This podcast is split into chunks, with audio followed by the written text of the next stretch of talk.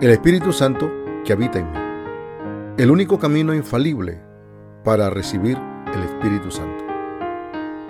Pastor Paul Sellón.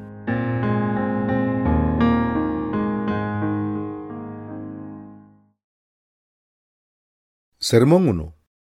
El Espíritu Santo trabaja dentro de la promesa de la palabra de Dios. El Espíritu Santo trabaja dentro de la promesa de la palabra de Dios. Hechos capítulo 1, versículo 4 al 8. Y estando juntos, les mandó que no se fueran de Jerusalén, sino que esperasen la promesa del Padre, la cual les dijo, oíste de mí, porque Juan ciertamente bautizó con agua, mas vosotros seréis bautizados con el Espíritu Santo, dentro de no muchos días. Entonces, los que se habían reunido le preguntaron, diciendo, Señor, ¿restaurarás el reino de Israel en este tiempo? Y les dijo, No os toca a vosotros saber los tiempos o las sazones que el Padre puso en su sola potestad, pero recibiréis poder cuando haya venido sobre vosotros el Espíritu Santo, y me seréis testigos en Jerusalén, en toda Judea, en Samaria y hasta lo último de la tierra. ¿Es la vida en el Espíritu Santo un regalo de Dios o es dada debido a los esfuerzos que uno hace en su propio beneficio? Es un regalo otorgado a las personas que reciben el perdón de sus pecados y contiene el significado del cumplimiento de la promesa de Dios. Una vez tuve la experiencia de recibir llamas de fuego de algo parecido al Espíritu Santo a través de la oración pero estas llamas no duraron mucho y pronto se extinguieron ante el pecado acumulado. Sin embargo, ahora yo quiero mostrarle la verdad acerca del Espíritu Santo, que mora en nosotros por la eternidad, y no por el falso espíritu que se extinguió por el pecado, sino a través del verdadero Evangelio, el Espíritu Santo que yo les presentaré ahora a través de este mensaje, no es algo que usted puede recibir a través de las oraciones, sino solo a través de la fe en el Evangelio del agua y el Espíritu. Yo quiero llevarlo a recibir la vida en el Espíritu Santo a través de este libro. Usted comprenderá que el Espíritu Santo inspira el mensaje que yo le estoy entregando a usted. Es el deseo absoluto de Dios para nosotros recibir la vida en el Espíritu Santo en este momento. Usted puede aprender sobre la vida en el Espíritu Santo y puede recibirlo a través de este libro. Si este libro no es suficiente para usted, yo le aconsejo que lea los dos primeros publicados previamente por mí. Usted habrá recibido la fe perfecta ante Dios a través de estos libros. Jesús le ordenó a sus discípulos, sino que esperasen la promesa del Padre, la cual les dijo, oíste de mí. Hechos capítulo 1, verso 4. La recepción del Espíritu Santo revela en Hechos no es a través de la experiencia, devoción o por las oraciones de arrepentimiento, sino esperando por la promesa de Dios de derramar el Espíritu Santo, lo que debemos aprender de este pasaje es que la vida en el Espíritu Santo no se logra a través de las oraciones desesperadas de hombres. Es el regalo de Dios que solo puede obtenerse a través de la fe completa en el bello Evangelio del agua y del Espíritu, que el Dios Padre y Jesucristo dieron a la humanidad. El verdadero vivir en el Espíritu Santo llega a través de la fe en el Evangelio que Jesucristo nos dio. Dios nos dio la verdad del agua y el Espíritu, para que nosotros pudiéramos recibir la vida en el Espíritu Santo. Primera de Juan capítulo 3, del versículo 3 al 5. La frase la promesa del Espíritu Santo aparece muchas veces en el Nuevo Testamento.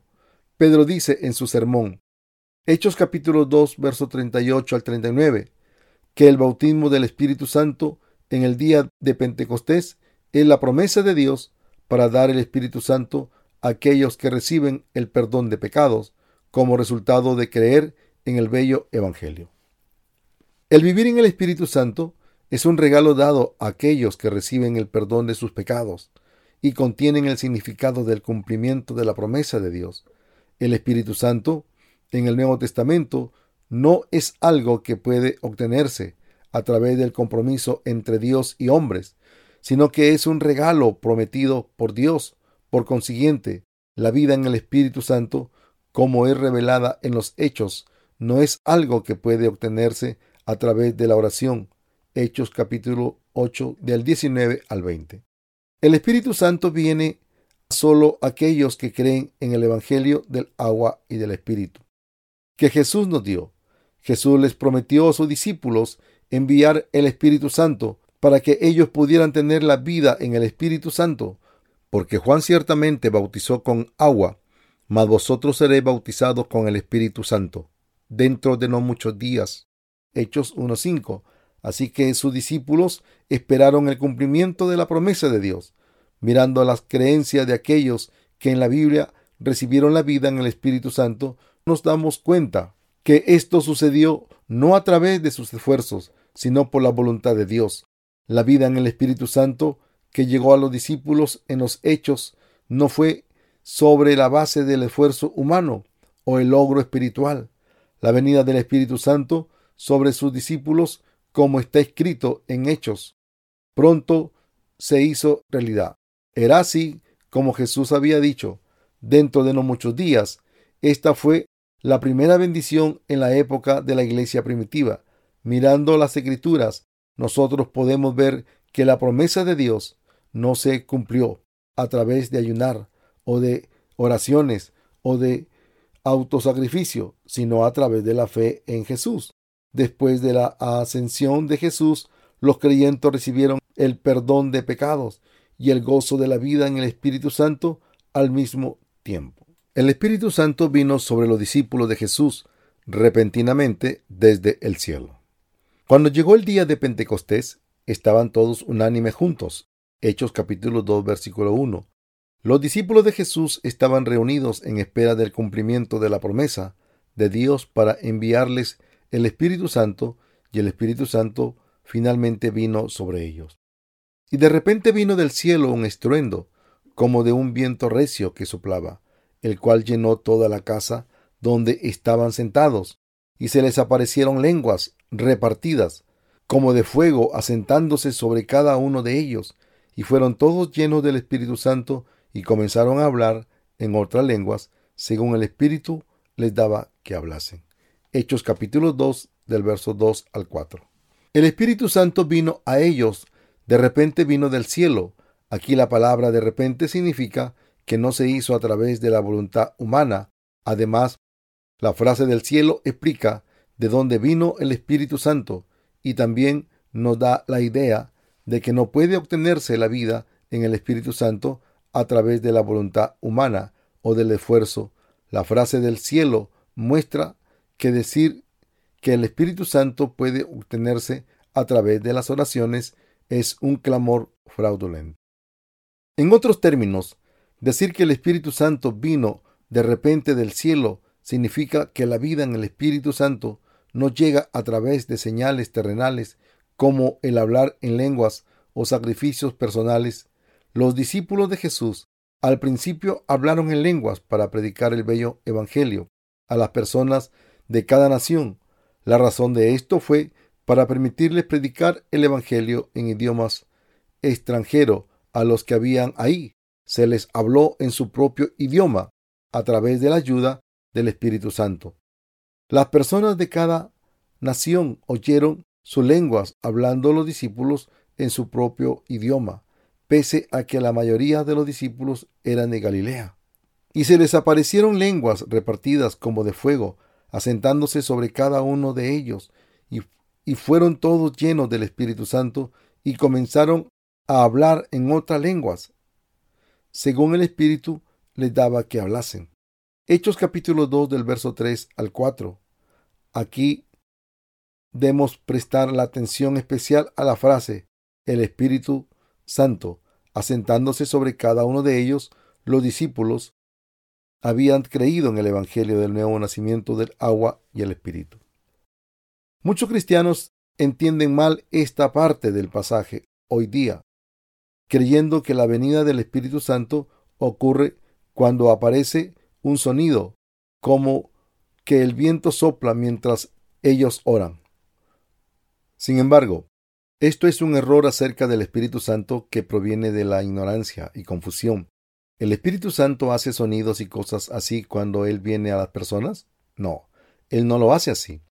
Lo que las personas oyen con sus oídos son los sonidos que Satanás hace cuando Él devora las almas de las personas. Él hace estos sonidos cuando trabaja con ilusiones y voces mímicas y milagros falsos a fin de zambullir a las personas en la confusión total pretendiendo ser el Espíritu Santo. Las personas confunden estas cosas con la evidencia de la venida del Espíritu Santo.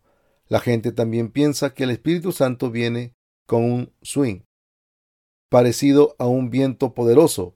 Ellos están siendo engañados por los demonios. La venida del Espíritu Santo, como lo registra en el libro de los Hechos, solo se logró a través de la fe en el bello Evangelio. La fe de Pedro, primera de Pedro capítulo 3 verso 21, fue perfecta para permitirle recibir la vida en el Espíritu Santo. Mediante los incidentes del primer día del Pentecostés, en Hechos capítulo 2, Dios quiere enfatizar la verdad de que el Espíritu Santo vino a ellos porque ya habían creído en el Evangelio del agua y el Espíritu. Sin embargo, las personas normalmente piensan el Pentecostés como el tiempo cuando el Espíritu Santo viene del cielo con algunas señales sobrenaturales y el clamor tumultuoso. Pero eso hoy día en las reuniones de reavivamiento se cree que uno puede recibir el Espíritu Santo a través de las oraciones frenéticas, ayunando o por la imposición de manos. Los fenómenos como la posesión demoníaca, caer inconsciente, entrar en estado cataléctico durante varios días o estremecerse sin control no son obras del Espíritu Santo. El Espíritu Santo es un ser racional y no deforma la personalidad del hombre. Él no se comporta insolentemente hacia el hombre, porque Él es la persona, Dios que posee inteligencia, emoción y voluntad. Él solo viene a las personas cuando ellos creen en las palabras del Evangelio del agua y el Espíritu. Hechos capítulo 2, verso 38. Pedro testificó que el Espíritu Santo vino a los discípulos, como lo predijo el profeta Joel. Fue el cumplimiento de la promesa de Dios cuando dijo que el Espíritu Santo caería en aquellos que reciben la remisión de sus pecados. En otros términos, la vida en el Espíritu Santo se da a aquellos que creen en la verdad, que Jesús fue bautizado por Juan y fue crucificado para salvar a toda la humanidad de sus pecados. El sermón de Pedro, junto con la profecía de Joel, nos muestra que nosotros necesitamos saber por qué Jesús fue bautizado y por qué nosotros tenemos que creer en esto, sabiendo que esta verdad guía a los cristianos a recibir el Espíritu Santo. ¿Usted cree en el bello Evangelio del que testificó Pedro? Primera de Pedro capítulo 3 verso 21. ¿O usted todavía tiene las creencias inútiles y supersticiosas irrelevantes para el bello Evangelio? ¿Trata usted de recibir el Espíritu Santo a través de su propio esfuerzo sin tener en cuenta los planes de Dios? Aun cuando alguien crea en Dios y ofrezca oraciones de arrepentimiento con la esperanza de lavar sus pecados? No hay ninguna otra manera de recibir la vida en el Espíritu Santo más que creyendo en el Evangelio del agua y el Espíritu. ¿Usted todavía está esperando por la vida en el Espíritu Santo? A pesar de no tener ningún conocimiento del Evangelio de agua y el Espíritu, ¿conoce usted el verdadero significado del bautismo de Jesús y su sangre en la cruz que hace que el Espíritu Santo more en su corazón. Usted debe saber que la vida en el Espíritu Santo solo es posible cuando usted cree en el Evangelio del agua y el Espíritu. La verdadera vida en el Espíritu Santo solo es alcanzar por aquellos que creen en Dios, en el bello Evangelio del agua y el Espíritu. Nosotros damos gracias a Dios por darnos su evidencia del Evangelio y el Espíritu que nos permite recibir la vida en el Espíritu Santo.